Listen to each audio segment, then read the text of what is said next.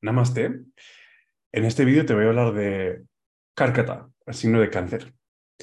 Cáncer es un signo que es móvil, igual que Aries, Cáncer, Libra y Capricornio.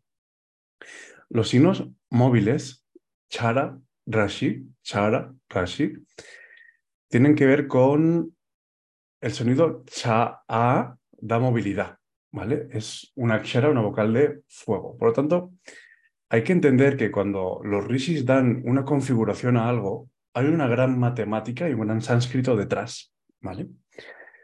Por ejemplo, el sol rige las vocales, a, ¿vale? Las vocales en sánscrito, ¿vale? Entonces, digamos que los signos móviles cargan una, una energización, están energizados, ¿vale? Por energía solar, ¿vale? Son estables como el sol, ¿vale? Se mueven y procesan rápido las cosas y además em, dotan a la persona de una buena salud física y una buena fuerza si no hay aflicciones. ¿vale? Estos signos generan una buena constitución física si todo va bien. Entonces es importante entender, por ejemplo, si ves cartas de ascendentes móviles, verás que, por ejemplo, Muhammad Ali tenía un, gran físico, ¿no? Em, resistente, rápido. Entonces, al tomar a cáncer como femenino no significa que sea débil o siempre emocional, ¿vale? Hay que entender que los signos móviles dan una gran fuerza física y habilidades físicas, ¿vale? El tema es que a veces no saben cuándo parar, los signos fijos a veces eh, son muy parados y el signo dual es una mezcla entre sí, pero da, da confusión a veces, ¿vale? Entonces vamos a entender lo, lo siguiente del ascendente cáncer, ¿vale? Voy a compartir la pantalla. Ok. Bien. El ascendente cáncer está mm, dotado de mucha imaginación, de mucha fertilidad. Hay que entender que es el primer signo de agua, pertenece a Moksha Tricona, ¿vale? Que son las casas 4, 8 y 12 del Kalapurusha, ¿vale? Hay diferentes corrientes de agua, por ejemplo, cáncer sería como ríos y agua que fluye, Piscis sería como el océano y Escorpio sería agua estancada. Esas tres aguas generan constituciones diferentes en nosotros, ¿verdad? Entonces es importante que aparte de ir a lo genérico, emotivo, sensitivo, extremo, tímido, protector, eh, temperamento, puede ser anfitrión o no, estas cosas son básicas de periódico, entonces no me voy a pasar por ahí. Em, porque uno mismo debería conocerse a sí mismo, ¿verdad? Entonces, ni todos los cánceres son protectores, ni todos los escorpios son místicos, ¿vale? Ni todos los Tula, ascendente Libra o Sol Libra o Chandra, son samsáricos, ¿verdad? Ok, bien. Entonces, hay que entender que cáncer es la casa 4 del Kala Purusha natural, ¿vale? Y como casa 4 rige la segunda Kendra, ¿vale? Y está relacionada con Bhumi Devi, con la Madre Divina. Por lo tanto, hay unos signos que tienen las tres Shaktis, de la Madre Divina, unos Mesha, otros Tauro y otros Cáncer. Y de hecho, en esos signos, Rahu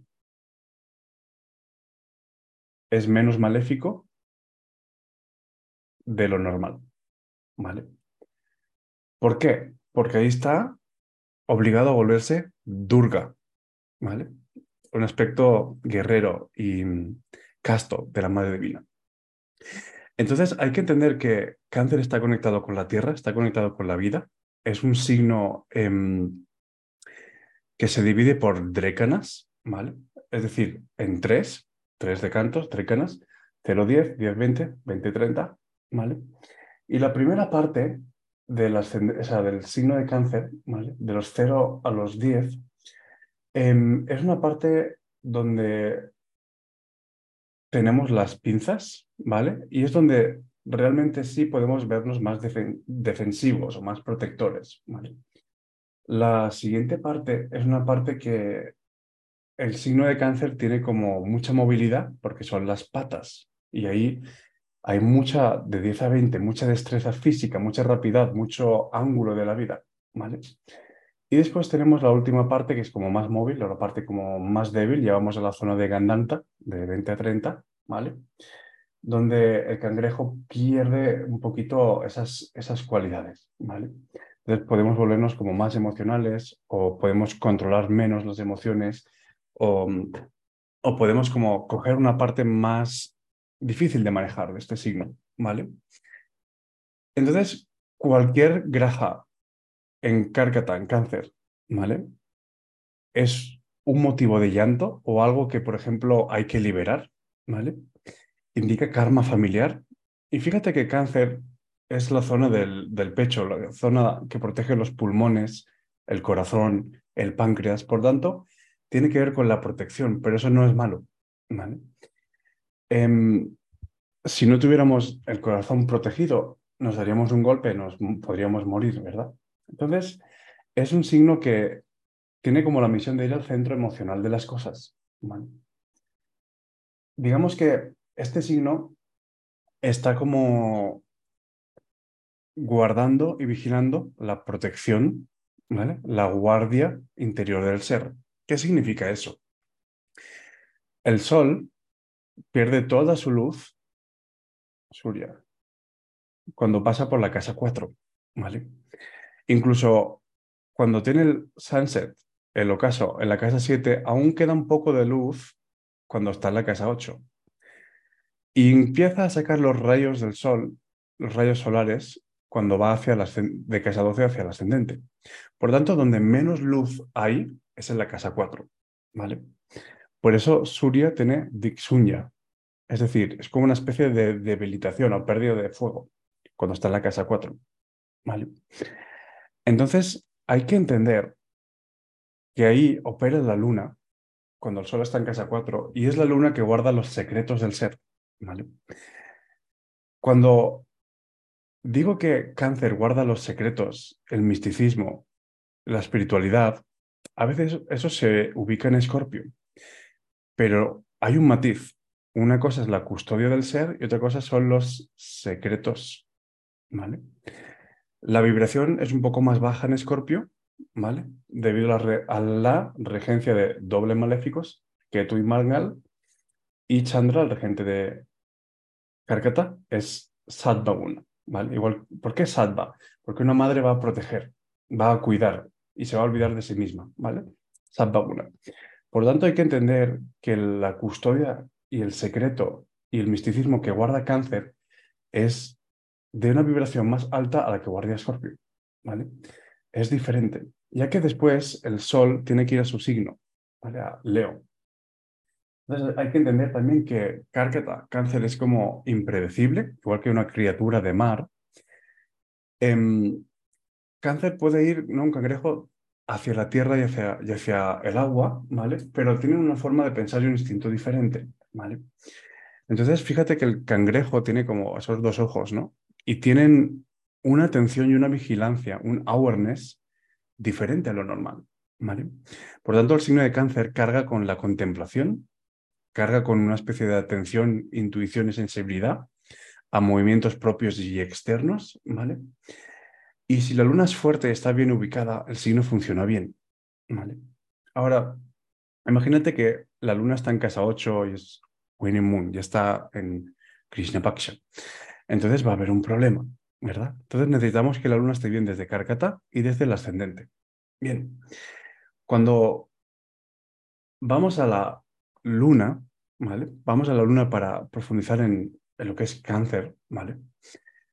Eh, Parashar dice, el sol es el alma de todo y la luna es la mente de todo. Por lo tanto, hay que entender que tanto cáncer como la luna van a colorear nuestra mente y nuestra experiencia. ¿vale? Por ejemplo, un graja benéfico o no, colorea tus pensamientos y emociones. Marte puede dar ira hacia afuera, tú puede dar ira hacia adentro. ¿vale? Son los, los matices. Por ejemplo, el signo de graja Júpiter decide exaltarse en cáncer. ¿vale? Pues porque es donde tiene la compasión de la Madre Divina. Se podría exaltar en su propio signo, o podría exaltarse el Leo, ¿no? Exaltar el ser. Pero exalta qué? la compasión, ¿verdad? Entonces, hay que, hay que ver todo lo que trabaja en la, en la mente para entender cómo va a reaccionar cáncer. Por ejemplo, personas que tengan a, alguna especie de la familia de Sadhu Yoga, ¿no? Kalika Yoga. Chandra, Shani, en casa 4. Van a tener tristeza, van a tener desapego del samsara, van a tener, por ejemplo, em, un camino de vida espiritual, ¿vale? Después de pasar por, por experiencias materiales. Sobre todo si está en casa 4, 10 o 11, por ejemplo. ¿vale? Es una especie de Raja Yoga. Por eso, Parashara dice, cuando Saturno toca cáncer, o para el ascendente cáncer, Saturno es Raja Yoga. ¿Por qué? Porque es el dador de desapego para el ascendente cáncer o el signo de cáncer para salir del samsara. ¿okay? Raja Yoga es como posición, estatus. Aquí para Shara está hablando de estatus o posición espiritual. ¿vale? Por ejemplo, si tenemos Shakti Yoga, Luna, Rahu, sobre todo las casas Tricona o 8, podemos tener una mente súper sensible. Es un yoga de súper destructivo si no se maneja bien. ¿vale? Por lo tanto, ahí podemos ver como una energía de descolocación muy fuerte a nivel de la mente. ¿vale? Esto es como una lucha con el mundo material y esto es una lucha en la mente, dentro. ¿Vale? Esa es la, la diferencia. ¿vale? Entonces es importante ver no solo Cárcata, sino cómo está la luna y qué está influenciando en la luna y qué está influenciando en cáncer. Porque eso nos va a dar un, un color, un sabor y una forma de vivir, ¿verdad? Ahora, es importante entender lo siguiente, que es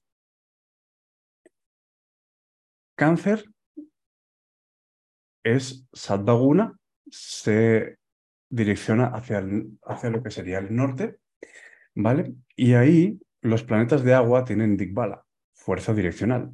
¿Para qué? Para guardar su privacidad, para guardar sus secretos, para fluir bien. Por lo tanto, estos planetas van a cargar, estos planetas de agua, mucha fuerza en el signo de cáncer y además también mucha fuerza en la casa 4. ¿vale? Entonces hay que entender que muchas presiones que están en la mente por combinaciones que van a la luna, van a cáncer, ¿vale? tienen como misión hacernos evolucionar, hacernos mover de la parte cómoda, ¿vale? Y mejorarnos a nosotros mismos. Entonces, hay una cosa especial en el Kala Purusha, en el signo de cáncer y signo de Capricornio, que es Shanti Kalam. Este eje, 410, enseña a ver la realidad, es el eje de la realidad, y planetas maléficos situados en el eje 410 hacen que la persona no toque la realidad, o se desvirtúe de la realidad, o no la pueda aceptar, o la realidad sea tan dura que tenga que crearse otra, lo cual es lo mismo, ¿verdad? Es importante para este signo em, preguntarse lo que estoy haciendo lo que estoy viviendo me acerca a la divinidad, ¿vale? O estoy generando mecanismos de defensa poco saludables y me alejan de ella. ¿Vale? Es muy importante para, para, para este signo, preguntarse eso. Entonces, em, más allá de la parte eh, superficial, ¿no? Em, impulsivo, no perdona, rencoroso, hay que ir a la parte espiritual, hay que ir a la parte profunda, porque algún día todo este personaje, este fucking bullshit emocional, se va a tener que disolver.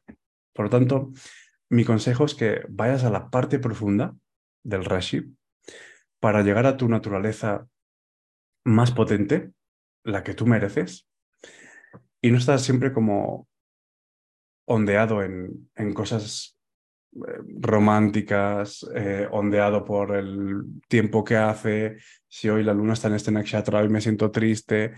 Recuerda que la luna se mueve cada dos días y medio de signo, por lo tanto, no hay emoción, no hay pensamiento, no hay estatus mental que pueda durar más de dos días y medio. ¿Vale? Por lo tanto, harka of your drama, ve a la parte profunda de los signos, ¿vale? Ve realmente a entender qué quiere decir para Shara, ¿vale?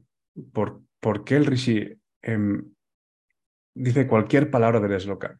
Hay que estudiar a los Rishis, más que estudiarnos a nosotros, más que estudiar a youtubers, más que estudiar a personas que podemos enseñar algo en un momento determinado, ¿no? Em, siempre digo que la fuente son los rishis, son Brahmaputras, es decir, salen de Brahma, del creador, y descendieron a la tierra para enseñarnos los yagnas, los rituales, Jyotish, Ayurveda, cualquier cosa que tenga que ver con los Vedas, ya que el origen es divino. Y ellos son el camino a la vuelta de lo que tú eres. Por lo tanto, tómate Jyotish de forma profunda, toma Jyotish de una forma como un camino hacia moksha. Sobre todo no te quedes atrapado en tus posiciones exteriores, ya que cuando vas a un nivel fuerte, ni siquiera importa la carta de uno. Vale. Realmente, la Navamsha, Sastyamsha, Dadashamsha, son cartas que van a tomar mucha más importancia y mucho más rol que la de uno, que es simplemente una probabilidad. Es simplemente como esto puede ir por aquí, puede ir por allá, pero es Navamsha que decide tu destino, por ejemplo. Y no cometas el error de leer una carta igual que otra, porque el ascendente de una carta no es el ascendente de la otra. Por ejemplo, Nadi Navamsha es, es ascendente, indica cómo es tu entrada en el mundo, cómo has sido parido. ¿Vale? Tiene que ver con la gestación de cáncer también, con Chandra. Tiene que ver con lo que los rishis te dan, en qué dashas vas a ser bendecido por los rishis, por ejemplo. Habla de los nadis, los canales sutiles. Es una navamsha que tiene que ver con la salud, por ejemplo. Y se lee muy diferente a cualquier otra Navamsha, Paribriti Navamsha, Parashkara Navamsha, ¿vale? Cualquier otra Navamsha. Por lo tanto, mi consejo es que vayas a lo profundo, que realmente cojas un parán que cojas un linaje fuerte, ¿vale? Y por supuesto, te apoyas de gente como nosotros, pero no olvides que hay mucho más de lo que te podemos enseñar en, en YouTube. ¿Ok? Así que, bien, eh, nos vemos en el siguiente vídeo. Seguramente será Simha, Leo. Namaste.